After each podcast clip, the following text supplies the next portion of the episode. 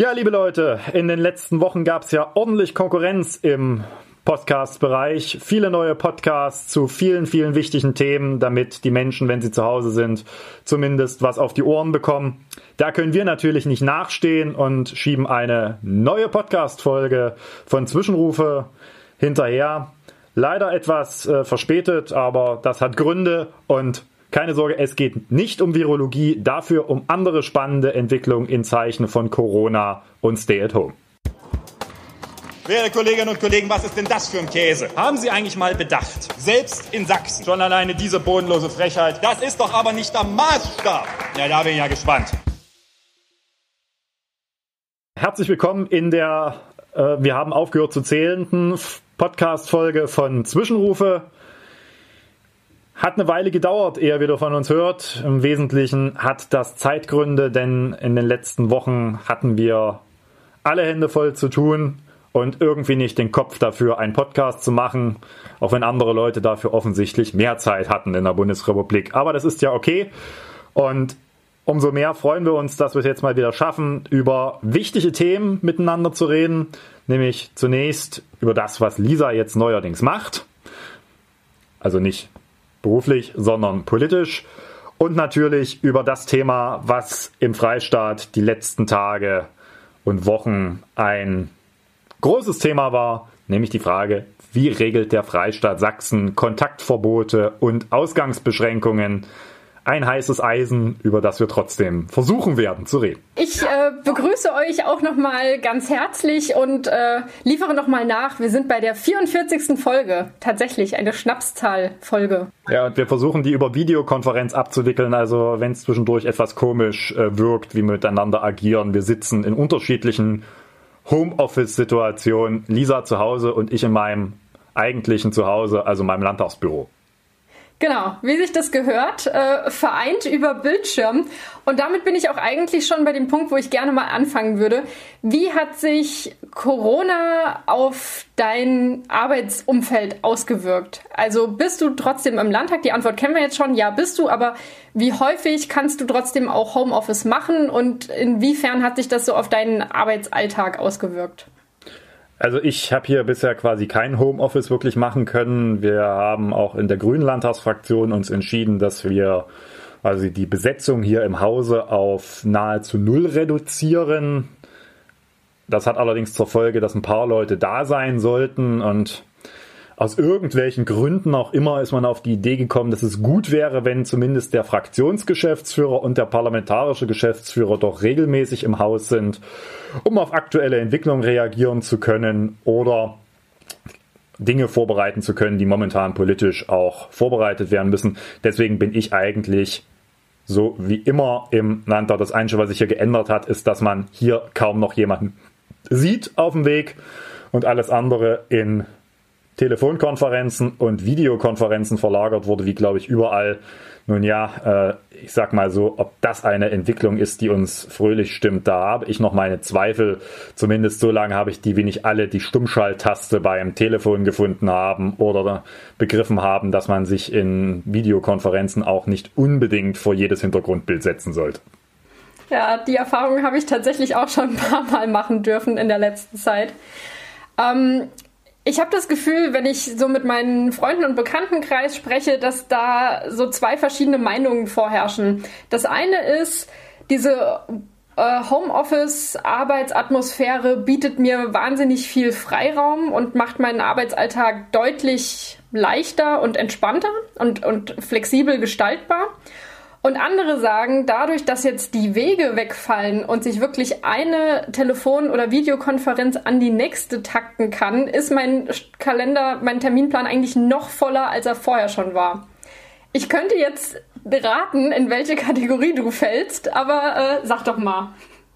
Naja, durch diese ganze Möglichkeit, alles jetzt in Videokonferenzen und Telefonkonferenzen äh, zu verlagern, ist einer der entscheidenden Selektionsfaktoren für die Wichtigkeit von Terminen weggefallen, nämlich die Anreise und der Aufwand, den ich betreiben muss, um insbesondere kurze Termine wahrzunehmen. Weil, wo ich vorher überlegt habe, fahre ich da jetzt wirklich durch die halbe Stadt oder gar ans andere Ende des Bundeslandes, um diesen Termin wahrzunehmen, reicht jetzt, ich wähle mich mal ein. In der Folge habe ich die letzten Wochen die ein oder andere Telefonkonferenz oder Videokonferenz angesprochene, ihr seid nicht gemeint, erlebt, die man sich hätte sparen können und wahrscheinlich nie hätte durchgeführt, wenn man dafür sich auch nur hätte vom Schlafzimmer oder vom Wohnzimmer aus dem Haus bewegen müssen. Das ist ein Problem. Auf der anderen Seite ist es natürlich gut, dass wir mittlerweile die technischen Entwicklungen haben. Also realistisch sagen, das ist ja hier kein Kaninchenzüchterverein, sondern ein Parlament, den wir unterhalten. Oh, jetzt kriege ich bestimmt empörte Anrufe von Kaninchenzüchtern. Mm, und ist mal realistisch gesehen, das vor 20, 30 Jahren fernab von äh, ordentlichen Telefonanlagen, mit denen man Telefonkonferenzen machen konnte und erst recht von, fernab von ordentlichen Internetverbindungen, das wäre faktisch nicht möglich gewesen. Und insoweit ist das, glaube ich, auch gut, dass wir dazu überhaupt in der Lage sind. Man kann ja jetzt hier nicht als Parlament die Pforten dicht machen und sagen, ach, wir haben doch eine Exekutive, alles gut, macht mal, wir machen jetzt hier mal eine Runde.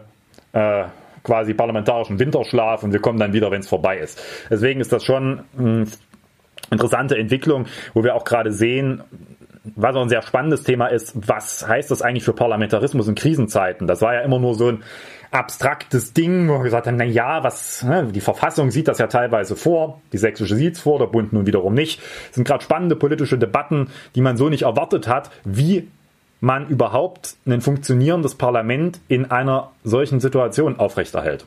Wir haben das in der Vergangenheit schon gesehen, nämlich als es bei eurer letzten Plenarsitzung darum ging, in welcher Form die abgehalten werden soll.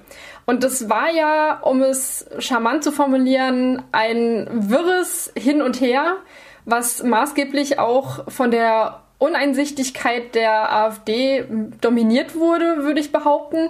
Kannst du noch mal kurz äh, erklären, was hat sich da abgespielt und in welcher Form hat das Plenum am Ende getagt?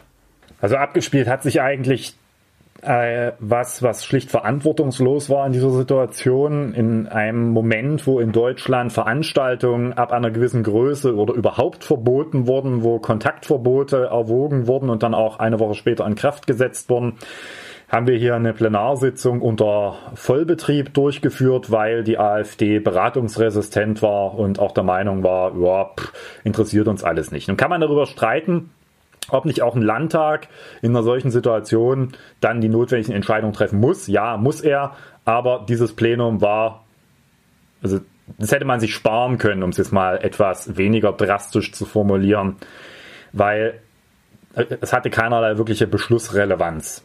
Es gab eine Regierungserklärung, die hätte man aber auch vor die, das, was man dort erklärt hat, der Ministerpräsident und auch die Gesundheitsministerin, das hätte man auch in einem anderen Rahmen erklären können, was die öffentliche Information angeht. Und der Rest war reine Besserwisserei der AfD, die sich da hinstellen wollte und erklärt, dass sie es schon immer gewusst hätte Fun Fact am Rande hat, sie hat noch keinen einzigen Antrag zu dem Thema je eingereicht gehabt, aber wusste, dass sie schon vor Jahren darauf hingewiesen hat. Klammer zu. Und in dieser Situation ist das verantwortungslos, hier fast 200 Leute in einen äh, mäßig belüfteten Plenarsaal und wo man keine Sicherheitsabstände einhalten kann, zu pferchen.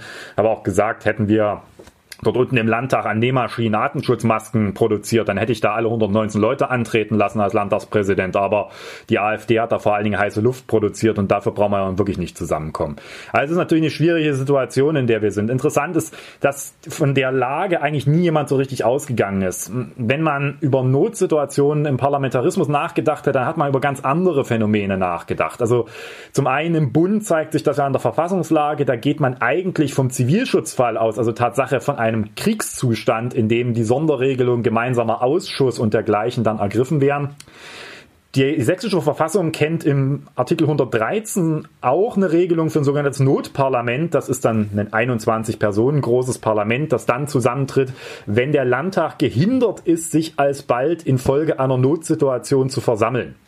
Was das heißt, da kann man jetzt Verfassungsauslegungen treffen, die länger dauern als dieser Podcast dauern sollte und wahrscheinlich auch den einen oder anderen zum Abschalten bewegen könnten. Vielleicht sollte man irgendwann dazu was machen. Interessant ist, wenn man sich das anguckt, das liest sich alles nicht so, als wäre man von einer Situation ausgegangen, wo Leute nicht tatsächlich gehindert sind zu kommen, sondern wo sie aufgrund von Empfehlungen weil sie zum Beispiel zur Risikogruppe gehören, weil sie im Umfeld Personen betreuen, die einer Risikogruppe angehören, sagen, ich setze mich doch jetzt nicht mit 200 Leuten in einen Plenarsaal. Davon ist da keiner ausgegangen. Hm? Da ging man von Naturkatastrophen. Wir hatten das ja schon 2002 beim großen Jahrhunderthochwasser, dass der Landtag überschwemmt ist und man die der öffentliche Verkehr zusammengebrochen ist und man deswegen nicht zusammenkommen kann. Davon ist man ausgegangen. Aber so von so einer Situation, die nichts Halbes und nichts Ganzes ist, wo einfach Leute sagen, ich komme jetzt aus guten Gründen, weil empfiehlt ja das Robert Koch Institut, die Bundeskanzlerin und alle doch jetzt nicht in so einen Saal. Äh, davon ist man nicht so richtig ausgegangen. Faktisch wird der Fall wohl, also dieser Notparlamentsfall, den dann plötzlich die AfD auch wieder haben wollte, weil sie dann doch festgestellt hat, dass das alles eine Schnapsidee war, mit 200 Leuten zu tagen und wahrscheinlich dafür ordentlich auf den Deckel bekommen hat intern, fehlten ja auch AfD-Abgeordnete genau aus den Gründen, weil sie meinten, das ist ihnen zu risikoreich. Äh, da, dieses Notparlament, das wird, würde wahrscheinlich nur tagen, wenn hier mehr als die Hälfte der Abgeordneten oder eine beträchtliche Zahl Tatsache in Quarantäne sich befände und deswegen nicht kann. Von daher sind wir in einem Modus, wo wir eigentlich nur über Vereinbarung und gesunden Menschenverstand und Vernunft miteinander agieren können, beispielsweise indem man sich vereinbart, dass vielleicht nicht notwendig ist, 120 Abgeordnete zusammentrommeln zu müssen, reichen ja vielleicht auch 60, aber da hat man die Rechnung in dem Fall nicht ohne den Wirt, sondern ohne Rechtsextremen gemacht. Wenn die AfD der Meinung ist, äh, das erzwingen zu wollen, dann hat man wenig Handhabe.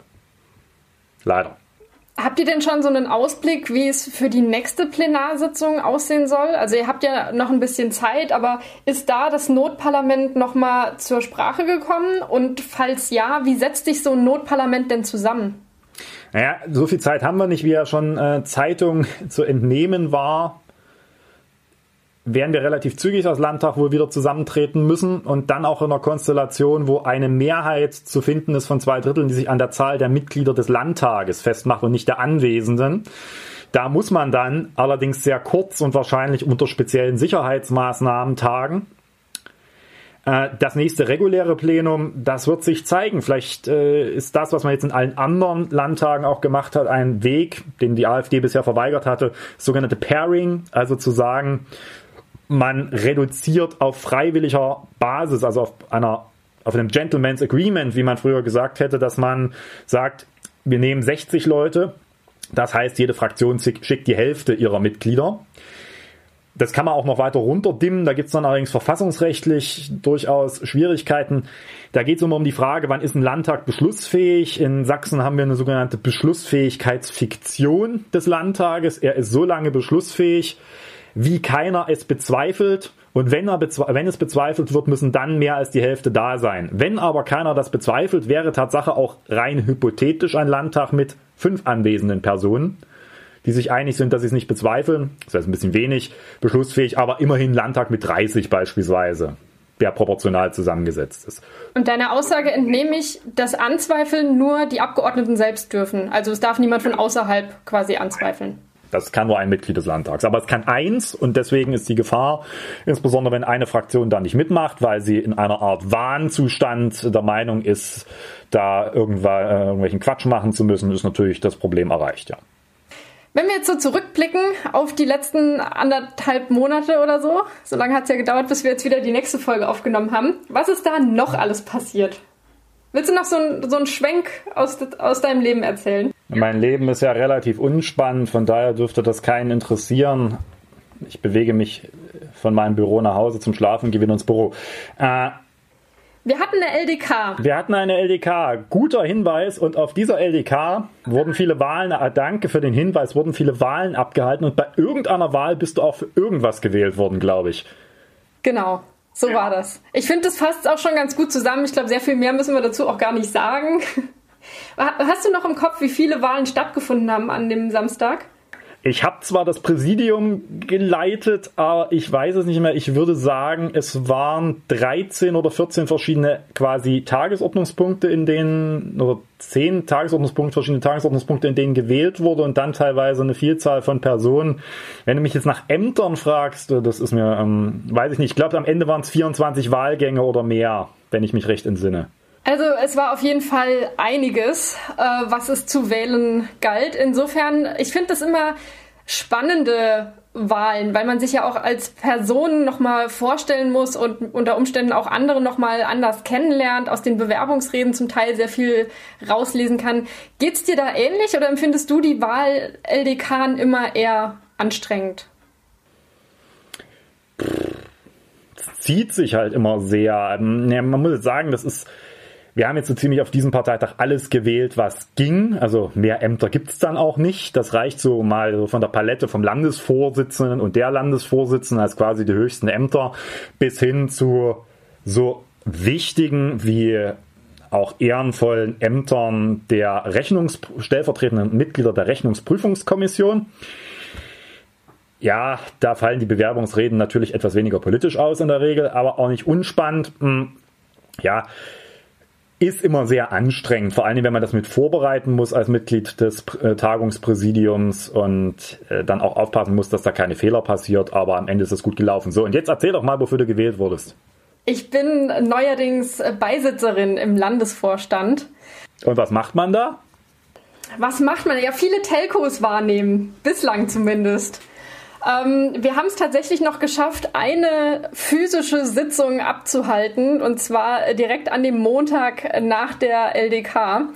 Und das war dann seitdem das letzte, das erste und zugleich letzte physische Treffen, das wir hatten. Seitdem halten wir viele Telefonkonferenzen ab Natürlich ist es kein Geheimnis, dass man die ersten Sitzungen auch einfach so ein bisschen drauf verwendet, sich gegenseitig kennenzulernen, mal so ein bisschen abzuklopfen, was so die jeweiligen Motivationen sind, irgendwie Projekte schon mal zu benennen, die man für die zwei Jahre Amtszeit, die es gibt, so vorhat. Und da bin ich im Moment ganz guter Dinge. Ich glaube, wir sind ein cool zusammengewürfeltes Team. Wir haben ja auch eine neue Vorsitzende und einen alten, und in dem Sinne meine ich nicht altersalt, sondern wiedergewählt alt Vorsitzenden, genau, nämlich den Norman. Und äh, Christine, die zweite, nämlich Christine Melcher, hat ja ähm, ihren ihr Amt abgegeben und quasi nicht nochmal kandidiert. Und dafür wurde jetzt Christine die dritte, wie sie betitelt wurden, äh, gewählt. Genau. Insofern, äh, glaube ich, bleibt es jetzt sehr spannend. Wir haben ganz viel coole Sachen vor und ich freue mich darauf, das umzusetzen. Auch wenn ich echt sagen muss, ich finde diese Telefonkonferenzen echt anstrengend. Also ich finde physisches Gegenüber sitzen und auch mal ein Witzchen machen oder so hat halt einfach auch sehr viel atmosphärischeres. Deswegen Videokonferenzen fangen das zumindest noch so zum Teil ein. Telefonkonferenzen finde ich echt nur anstrengend. Und noch ein Pro-Tipp für diejenigen, die Telefonkonferenzen machen. Wenn ihr in einer Telefonkonferenz seid und auf derselben Leitung ein Gespräch annehmt, dann hört man unter Umständen im Telefonkonferenzraum je nach Anbieter, die Leitung wird gehalten. Die Leitung wird gehalten. Das ist total schön, wenn man das in wichtigen Telefonkonferenzen dann fünf Minuten lang hört. Ja, so viel zum praktischen Teil des heutigen Podcasts. Kommen wir wieder zum theoretischen Teil. Ausgangsbeschränkungen. Das ist ja der große weiße Elefant, der jetzt gerade im Raum steht. Ja, ich dachte, wir gucken mal, wie lange wir drum rumkommen. Ah, also wir, wir, umschiffen den weißen Elefanten. Damit ist er ein rosa Elefant und keiner sieht ihn. Ja, ich fürchte, es hat nicht so richtig gut geklappt. Wie mit dem schlechten, schlechten Witz, wo der Mann im Dorf steht und die ganze Zeit klatscht und ein anderer fragt ihn, warum klatscht du? Und er sagt, damit der Elefant weggeht. Und er sagt, er ist doch kein Elefant. Und der Mann sagt, ja, siehst du, funktioniert. Vielleicht, also ich weiß nicht, ich glaube, das müssen wir auch nicht aufarbeiten ähm, in, in, chronologischer Reihenfolge, wie wir das sonst so machen. Ich glaube, ihr habt es alle mitbekommen. Ähm, es gibt eine Corona-Pandemie und ihr sollt nach Möglichkeit die Hände waschen und zu Hause bleiben. Ich glaube, das hat sich rumgesprochen. Ähm, kommen wir jetzt noch mal auf die sächsischen Spezifika zu sprechen, im, auf das eine, auf der einen Seite. Aber auf der anderen Seite möchte ich auch gerne noch mal mit dir über die Abgrenzung von Bundesebene und Länderebene sprechen, weil auch das ist ja zum Teil sehr unterschiedlich, was da so. Ja, ihr könnt das leider nicht sehen. Valentin schüttelt gerade so ein bisschen äh, skeptisch den Kopf.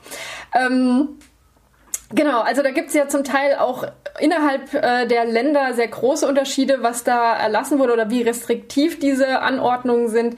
Insofern würde ich sagen, fangen wir doch erstmal bei Sachsen an und spannen dann den Bogen größer auf andere Bundesländer und Bundebene.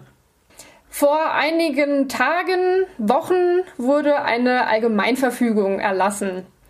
Und diese ist einigen, naja, etwas negativ aufgefallen, weil es gewisse Unspezifikkeiten gab. Jetzt hat man eine Rechtsverordnung erlassen und sollte da nochmal so ein bisschen nachbessern. Kannst du vielleicht zuallererst nochmal erörtern, was ist denn der Unterschied, beziehungsweise was hat sich jetzt geändert von Allgemeinverfügung zu einer Rechtsverordnung? Äh, oh, ob das jetzt äh, hier die, großen Sternstunden der Verwaltungsrechtler wären. Äh, naja, es ging im Kern um die Frage, darf man überhaupt solche weitgehenden Beschränkungen der Freiheit, insbesondere auch der ja, damit verbrieften Grundrechte durch eine sogenannte Allgemeinverfügung regeln. Eine Allgemeinverfügung ist quasi so eine Art generalisierender Verwaltungsakt, wo ich sage, ich benenne nicht mehr die konkrete Person, gegen die die sich richtet, sondern sage halt, richtet sich gegen alle, die entsprechend dann von dieser Verfügung betroffen sind und hat quasi dann den Charakter eines entsprechenden Verwaltungsakts. Ich fasse es jetzt mal sehr grob zusammen, weil wir jetzt hier gesagt, keine Verwaltungsrechtsvorlesung machen wollen. Wäre auch mal was, falls jemand einen Podcast dazu machen will. Hm, jetzt ist die Lage, eine äh, etwas komplizierte, die Frage, ob man überhaupt derartige Ausgangsbeschränkungen über eine Allgemeinverfügung regeln kann, die ist umstritten und da ist auch die Entscheidungslage verschiedener Gew Ver Verwaltungsgerichte nicht ganz eindeutig, während das Verwaltungsgericht in München vor einer Woche gesagt hat, das geht so nicht mit einer Allgemeinverfügung, ihr braucht eine Rechtsverordnung, weil das quasi dann ein also förmlicher äh, Wille des, der Exekutive ist und nicht mehr ein generalisierender Verwaltungsakt, sondern eben eine Verordnung auf Grundlage eines Gesetzes ist, sahen das sächsische Verwaltungsgerichte etwas entspannter. Die meinen, ja, das kann man schon mit, äh, mit einer Allgemeinverfügung machen. Fertig ist die Laube. So, grob zusammengefasst. Mhm. Trotz dessen hat man sich dann in Sachsen entschieden, wie auch in anderen Bundesländern, das Ganze von dieser Allgemeinverfügung in eine Verordnung zu überführen. Das hat jetzt für Praxis relativ wenig Folgen, nur für diejenigen, die sich im entsprechenden gerichtlichen Verfahren dagegen zur Wehr setzen wollen, weil das äh, Verwaltungsgericht in München unter anderem auch sehr stark darauf intendiert hat, dass durch die Allgemeinverfügung eine wesentliche Schlechterstellung im Rechtsschutz gegenüber den Verordnungswege entstehen würde. So mal grob zusammengefasst. Hm gab noch ein paar andere Gründe, aber ist gar nicht der Punkt. Jetzt hat man die Verordnung in Sachsen auch erlassen und dabei hat man auch ein paar Änderungen vorgenommen am Inhalt dieser Rechtsverordnung gegenüber der Allgemeinverfügung. Also man hat sie nicht, nicht ausschließlich ganz übernommen. Und ob das jetzt ausreicht und so weiter, das ist eine gerade sehr intensive Debatte, die geführt wird.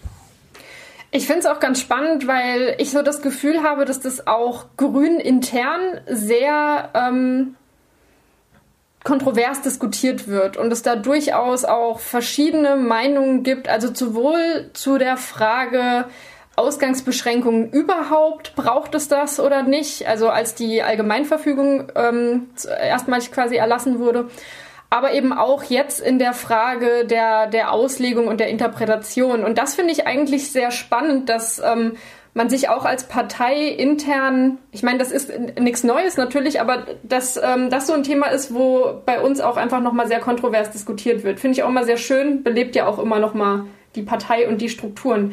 Wie, wie nimmst du das wahr und welche Positionen beziehst du da?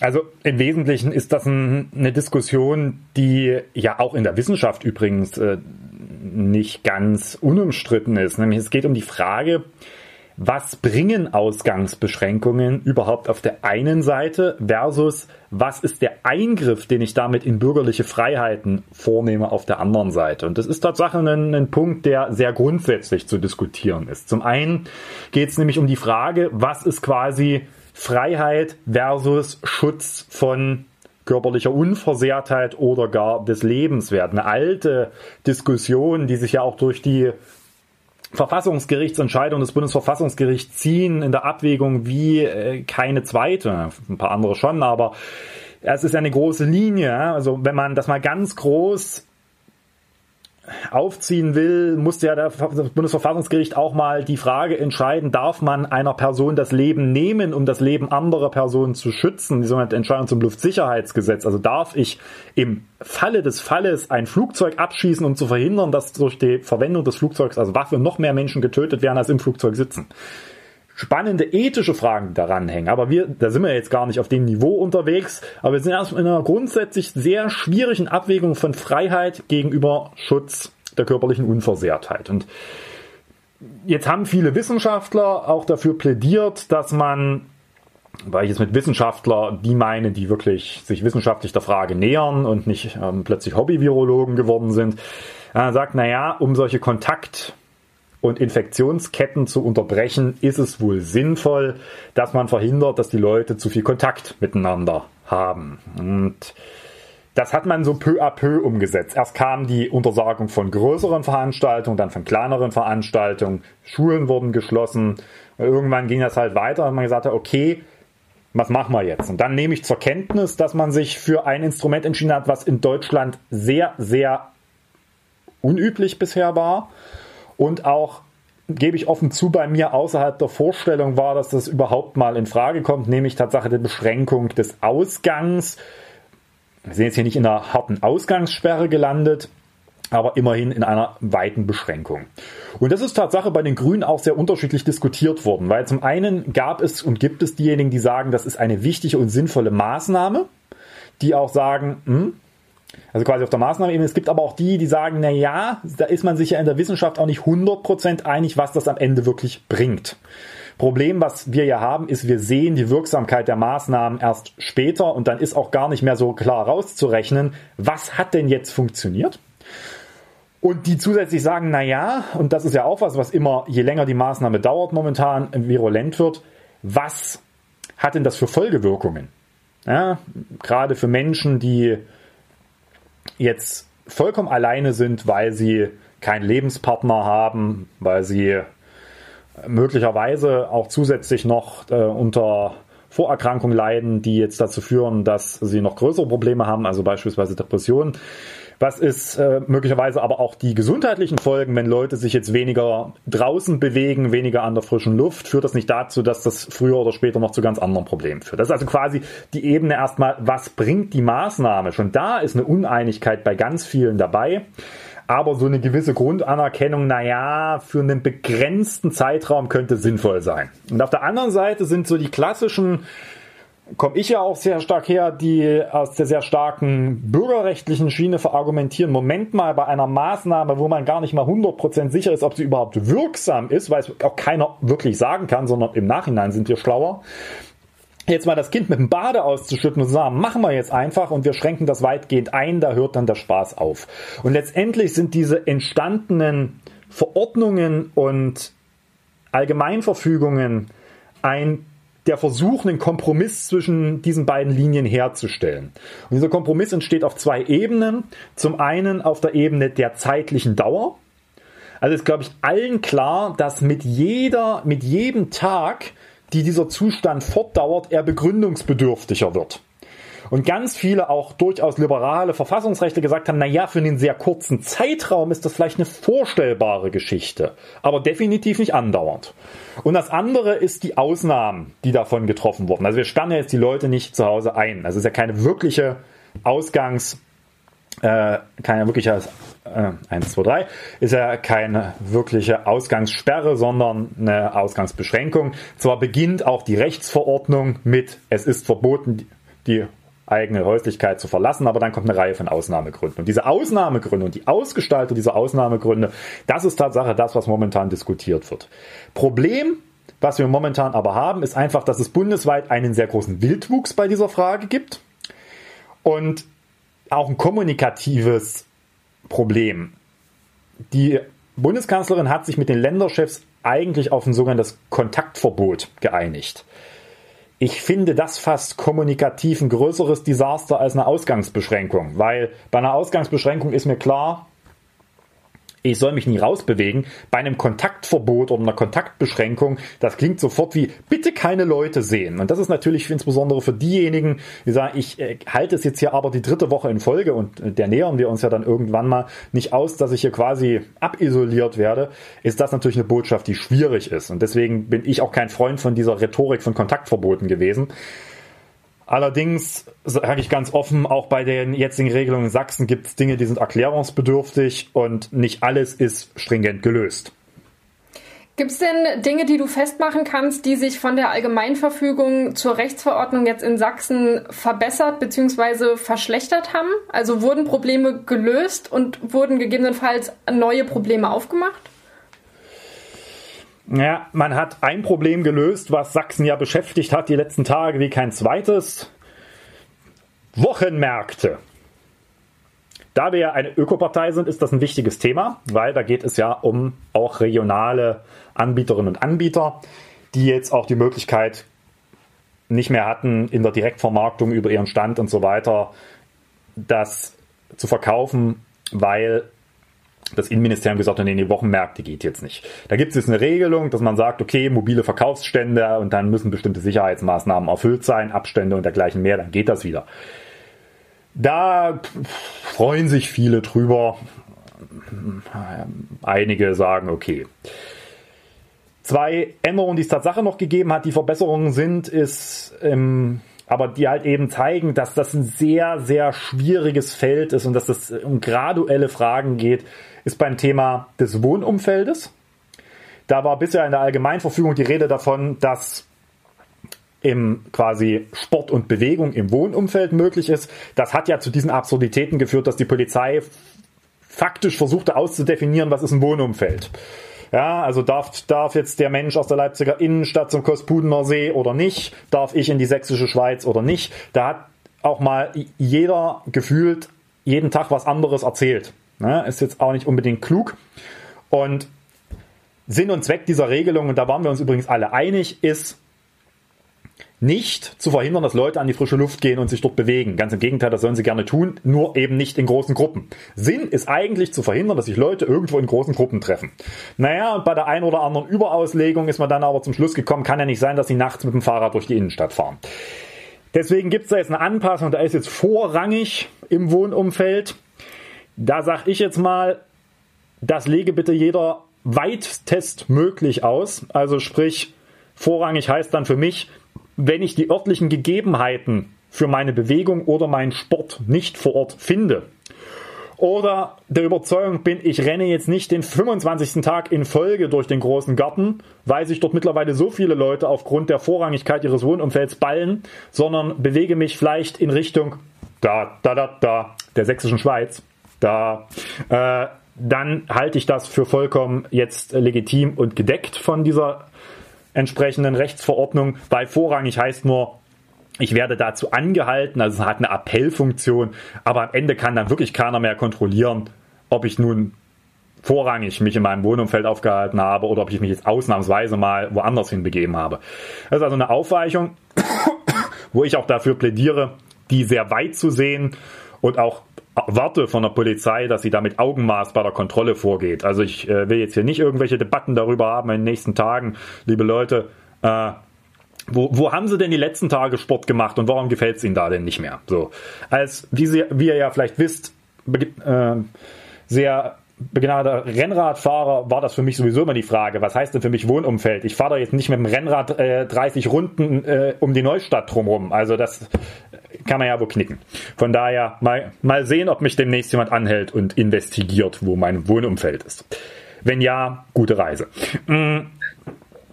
Zweite Änderung trifft die Mitnahme einer zweiten Person bei Sport und Bewegung im öffentlichen Raum oder außerhalb der eigenen Häuslichkeit, also an der frischen Luft. Da ist man nicht vollständig auf die Bundesregelung, sondern hat jetzt von einem Ausnahmefall dort geredet. Also in Ausnahmefällen darf ich mich mit einer zweiten Person, die nicht zu meinem Hausstand gehört oder nicht mein Lebens- oder Ehepartner ist, dann auch vor die Tür bewegen. Hm, naja, auch da rate ich dazu, den Ausnahmefall sehr weit auszulegen, weil wie, wie soll denn bitte begründet werden, was keine Ausnahmen sind? Also hm, für mich ist ganz klar, wer aus subjektiven Gründen das Bedürfnis hat, sich mit einer zweiten Person nach draußen zu bewegen, erfüllt diese Ausnahme. Situation und kann sich mit dieser Person nach draußen bewegen. Und auch hier erwarte ich von der Polizei sehr klar, dass sie nicht beginnt dann zu fragen, naja, aber wieso sind Sie denn jetzt mit der Person XY unterwegs, nachdem er schon befragt wurde, ob man Ehe- oder Lebenspartner ist, was die Polizei eigentlich Entschuldigung, den Scheiß zu interessieren hat, mit wem ich mich auf der Straße zu bewegen habe. Dann auch noch fragt, naja, aber wenn das jetzt nicht Ihr Ehe- oder Lebenspartner ist, warum sind sie denn jetzt mit der Person hier? Also da hört dann für mich auch der Spaß auf und da erwarte ich, dass man dort mit größtmöglichen Augenmaß einfach vergisst, was da drin steht und sagt, ja, ja, wird schon richtig sein, dass derjenige sich dafür seine zweite Person entschieden hat, die er jetzt mal mitnimmt. Von daher sind das Aufweichungen, die zwar erstmal zu einer sehr großen Verunklarung führen, das ist richtig, aber die richtig angewendet und verargumentiert auch dazu führen können, dass man sagt, ja, ich darf jetzt eine zweite Person mitnehmen und der Sport muss ich nicht im Wohnumfeld machen. Ja, und dann hat man natürlich noch einen Bußgeldkatalog eingeführt. Naja, darüber kann man jetzt trefflich streiten. Das haben allerdings, glaube ich, alle Bundesländer mittlerweile fast gemacht. Auch da erwarte ich größtmögliche Zurückhaltung mit Augenmaß. Äh, kann jetzt nicht Sinn der Sache sein, dass wir haufenweise Bußgelder hier verteilen und am Ende mehr Stress haben, weil Leute dann denken, oh, wenn ich mich jetzt nach draußen begebe, dann könnte ich ein Bußgeld kriegen. Das ist nicht Sinn dieser Geschichte und ich vergarantiere, auch wir als Grüne werden darauf hinwirken und auch darauf drängen, dass es eine liberale Auslegung dieser Tatbestände gibt und wir hier nicht in eine Situation kommen, wo die sächsische Polizei jeden Tag haufenweise Leute mit Bußgeldern überzieht. Ähm, du hast ja jetzt gerade schon angesprochen, dass den Polizeibeamtinnen und Beamten da gewissermaßen auch eine große Macht oder Aufgabe zukommt, das äh, entsprechend auch auszulegen. Und ähm, dir als Innenpolitiker ist ja nicht fern, dass es gerade bei Polizeihandlungen und Maßnahmen eben auch zu strukturellem Rassismus, beispielsweise in Form von Racial Profiling, kommt. Ähm, wie siehst du das momentan? Also gibt es da schon erste Berichte, die da etwas in die Richtung verlauten lassen? Oder ist es bislang ruhig? Was ist da dein Eindruck?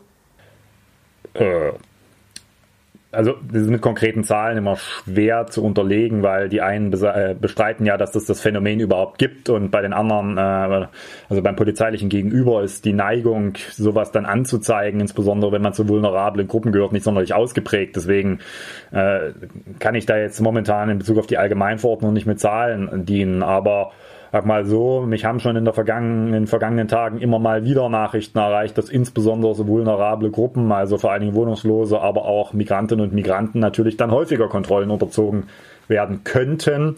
Und auch da sage ich ganz klar, da sollte die sächsische Polizei, egal wie ihr Ruf ist, mal schleunigst die Finger von lassen und nicht den Anschein erwecken, dass man jetzt hier diese Rechtsverordnung dazu nutzt, quasi aus was auch immer für Gründen hier solche Polizeimaßnahmen durchzuführen und einen übermäßigen Kontrolldruck, wo er nicht gerechtfertigt ist, dann zu vollziehen. Aber klar ist, äh, die Regelungen sind erstmal so ausgestaltet, dass natürlich die Möglichkeit besteht, dass das auch in eine Richtung genutzt werden kann, die aus unserer Sicht nicht hinnehmbar ist. Und deswegen kann ich nur allen empfehlen, die Tatsache der Meinung sind, dass sie in so, in so einer Situation äh, sich benachteiligt fühlen. Das ist jetzt unabhängig der Frage, ob man einen Migrationshintergrund hat oder nicht oder ob einfach nur man das Gefühl hat, dass hier über das Ziel hinausgeschossen wird, dass man sich entsprechend gegen diese Maßnahmen, wenn man der Überzeugung ist, auch zur Wehr sitzt. Wir sind in einem Rechtsstaat und auch eine solche Krise führt nicht dazu, dass wir den Rechtsstaat ad acta legen, sondern ganz im Gegenteil. Wer hier der Meinung ist, dass er da betroffen ist, dem steht natürlich der äh, Weg sowohl dagegen gerichtlich vorzugehen frei, als auch sich an entsprechenden Beschwerdestellen so mäßig gut sie auch ausgestattet sein mögen, dann zu wenden. Und darauf möchte ich nochmal äh, appellieren, dass man das im Zweifel dann auch tatsächlich tut, weil dann wird das auch bekannt. So, jetzt haben wir ja die sächsische Ebene schon ganz gut erörtert. Wollen wir den Blick nochmal ein bisschen erweitern und auf die anderen Bundesländer bzw. Bundesebene blicken? Also es gibt ja solche Vergleichsübersichten, die ich immer ganz nett finde, wo man dann nochmal sehen kann, in welchem Bundesland welche Maßnahmen äh, zur Bekämpfung äh, ergriffen wurden. Und man kann da sehen, dass äh, Bayern, denke ich, eine der restriktivsten Verordnungen hat. Und ich glaube, das ist auch ähm, unzweifelhaft. Also es gibt wenige, die das, die das bezweifeln würden. Sachsen ist zwar nicht so restriktiv wie Bayern, aber deutlich restriktiver als andere Bundesländer. Wie ordnest du das im Vergleich ein? Also denkst du, dass die Verordnungen hier zu restriktiv sind? Du hast ja eben schon so ein bisschen angedeutet, dass du eher aus dieser liberalen Ecke kommst, aber also kannst du uns da vielleicht so ein, so ein Überblick bis Stimmungsbild geben? Naja, ich nehme zur Kenntnis, dass man sich für diesen Weg entschieden hat. Da sind natürlich Schwächen drin und die sind natürlich auch, äh, da haben wir ja gerade drüber geredet. Das Problem ist, glaube ich, ein Pfadabhängigkeitsproblem gewesen in der ganzen Geschichte. Also diese Allgemeinverfügung, auf die diese Rechtsverordnung, also von der diese Rechtsverordnung quasi kommt, die ist zu einem Zeitpunkt erlassen worden durch das Innen- und das Sozialministerium, wo man sich dem Druck der Kommunen in Sachsen im Wesentlichen gebeugt hat, nachdem der Oberbürgermeister von Dresden das quasi in Eigenregie schon mal für Dresden veranlasst hatte. Und davon ist man offenbar nicht wieder hinten weggekommen, weil was mich schon seinerzeit irritiert hat, war, dass man auf Bundesebene eben nicht das Mittel der Ausgangsbeschränkung, sondern der Kontaktbeschränkung wählen wollte. Naja, das hätte man jetzt sicherlich mit der äh, Migration in eine Verordnung klären können. Real kommt man aber hinter einem, was beschlossen ist, leider offenbar schwer zurück. So.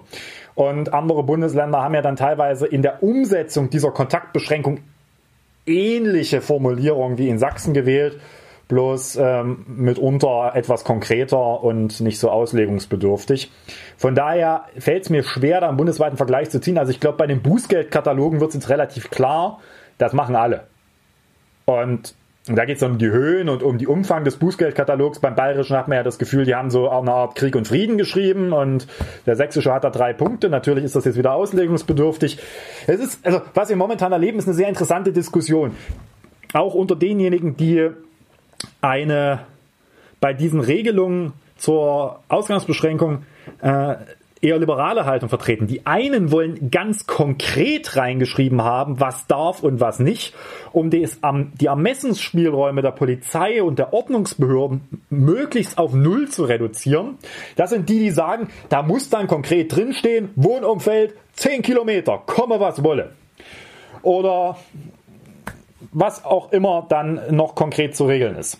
Und dann gibt es diejenigen, denen ich eher angehöre, sagen, das Ding so weit wie möglich fassen, mit so weichen und natürlich damit auslegungsbedürftigen Begriffen füllen, die aber im Zweifel dazu führen, dass ich mich darauf berufen kann, dass die Maßnahme, die gegen mich ergriffen werden soll, also Ermahnung oder Bußgeld oder was auch immer, immer mit der Argumentation, Moment, mein Verhalten, mein von mir gewähltes Verhalten als verantwortlicher Bürger ist davon gedeckt.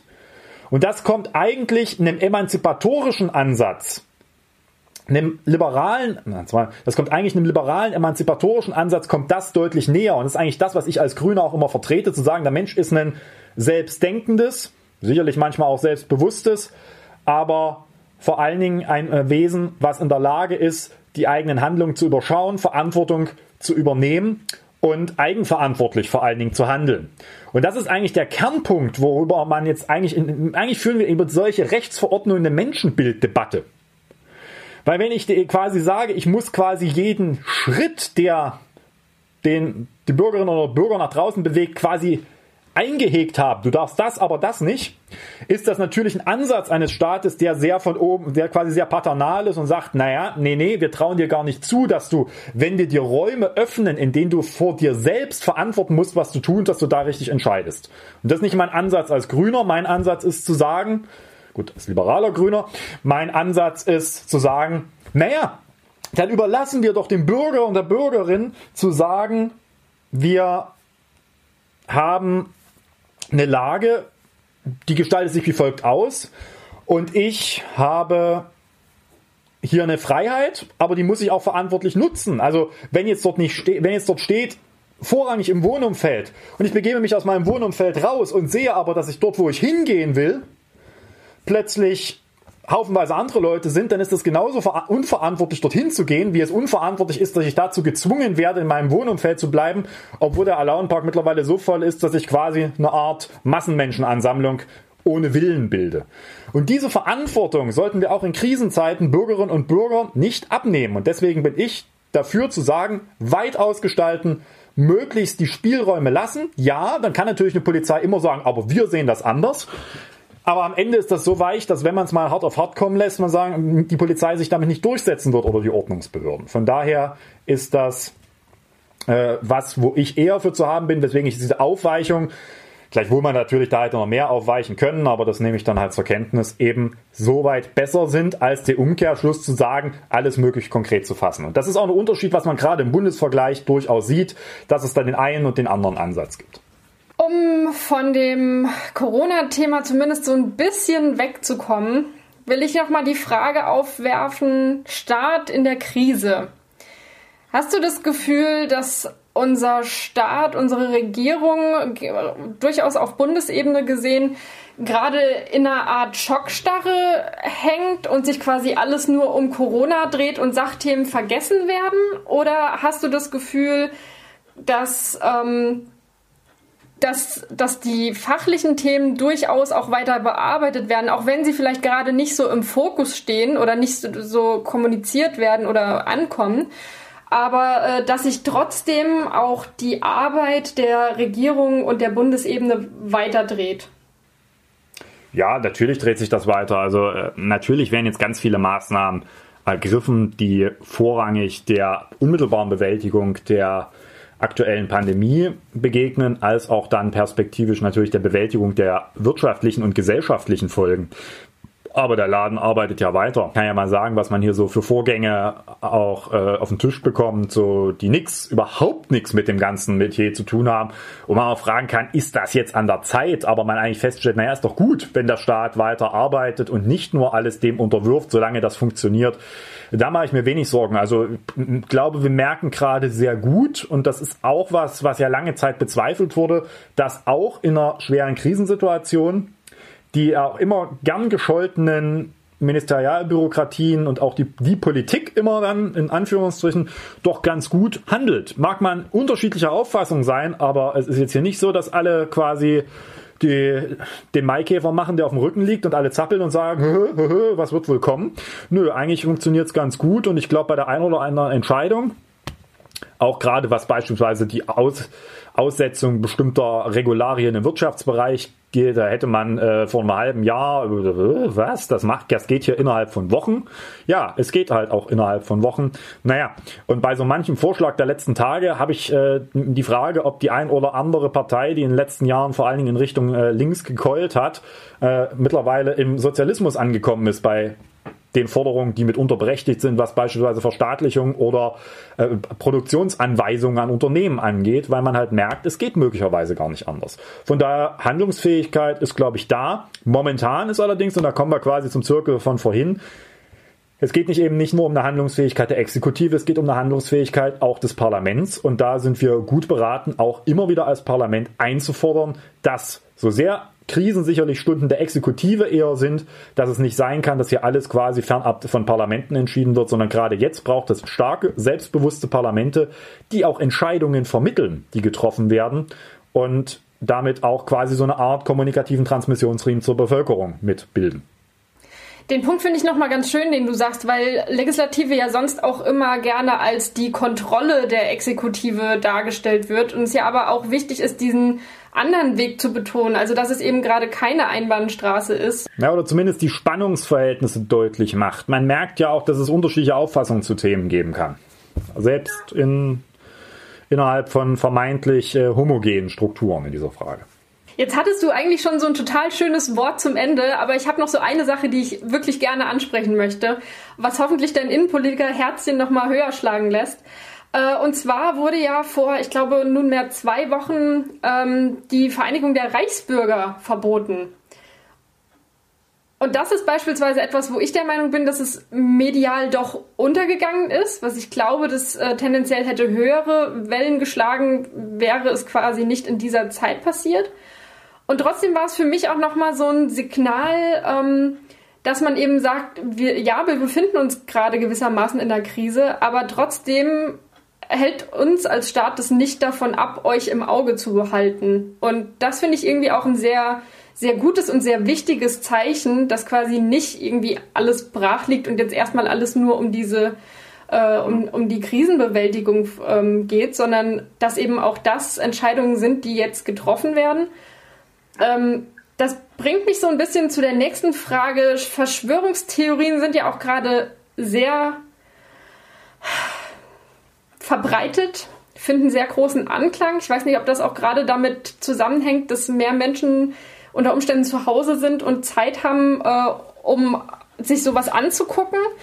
Ähm, Teilst du den Eindruck, dass das gerade auf einem äh, quasi ein Thema ist, das stark zunimmt, dass das weiter verbreitet ist? Und hast du eine Idee? Kannst du uns noch mal so kurz wie man dagegen vorgeht. Was tut man gegen Verschwörungstheorien?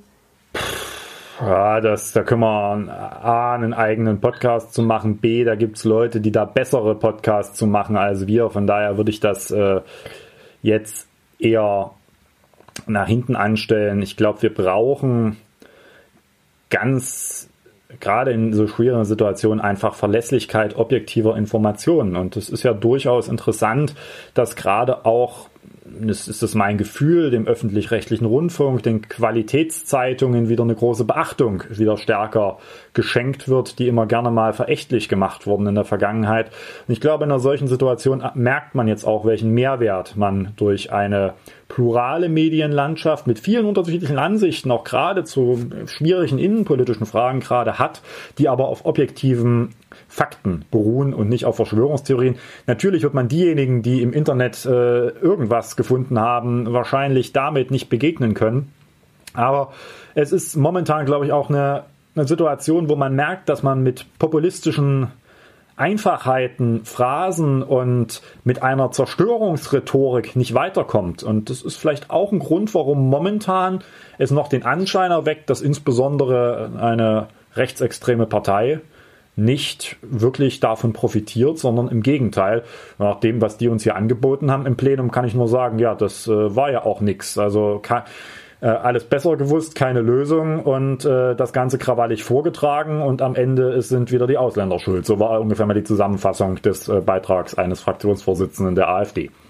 Von daher werden wir gucken, ob das vielleicht eine der Auswirkungen auch ist, dass man wieder eine stärkere Objektivierung auch von Fakten haben. Immerhin wir vertrauen ja momentan bei ganz vielen Maßnahmen sehr stark auf wissenschaftliche Einschätzungen, auch wenn sie nicht unumstritten sind, aber ich äh, glaube, da kann man momentan äh, mal sagen, ich glaube, an so viel Wissenschaft hat sich Politik selten ausgerichtet wie in dieser Krise.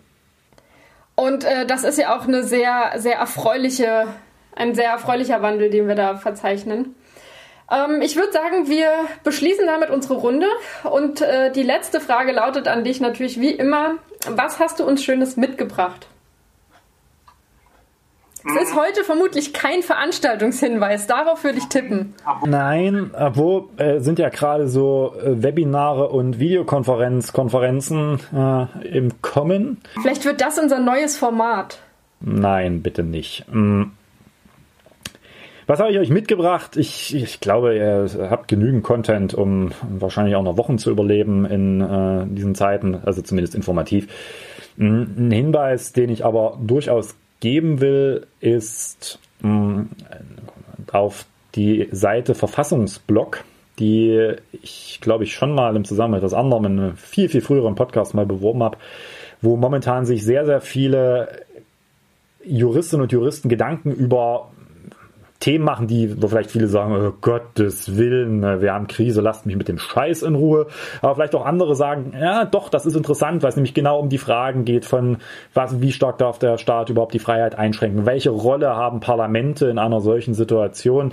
Seite mit durchaus kritischen Texten. Ich teile auch nicht alles, was da immer äh, publiziert wird zum Beispiel zum Thema Listenausstellung von äh, AfD-Landeslisten. Aber das ist ein anderes Thema. Daher die entsprechende Empfehlung, mal bei Gelegenheit, wenn man interessiert ist, beim Verfassungsblog mal vorbeizuschauen und mal auf aktuelle Themen sich dort zu kaprizieren. Ja, und dann sind wir auch glaube ich, jetzt am Ende unseres heute etwas umfangreicheren Podcasts. Das passiert, wenn man sich zu lange nicht hört. Man kommt ins Labern und am Ende ist man fast bei einer Stunde rausgekommen. Ja, äh, da bleibt uns jetzt eigentlich nur zu sagen, herzlichen Dank fürs Zuhören. Bleibt gesund. Und äh, hoffentlich hören wir uns demnächst und nicht erst in zwei Monaten wieder. In diesem Sinne noch einen schönen Tag.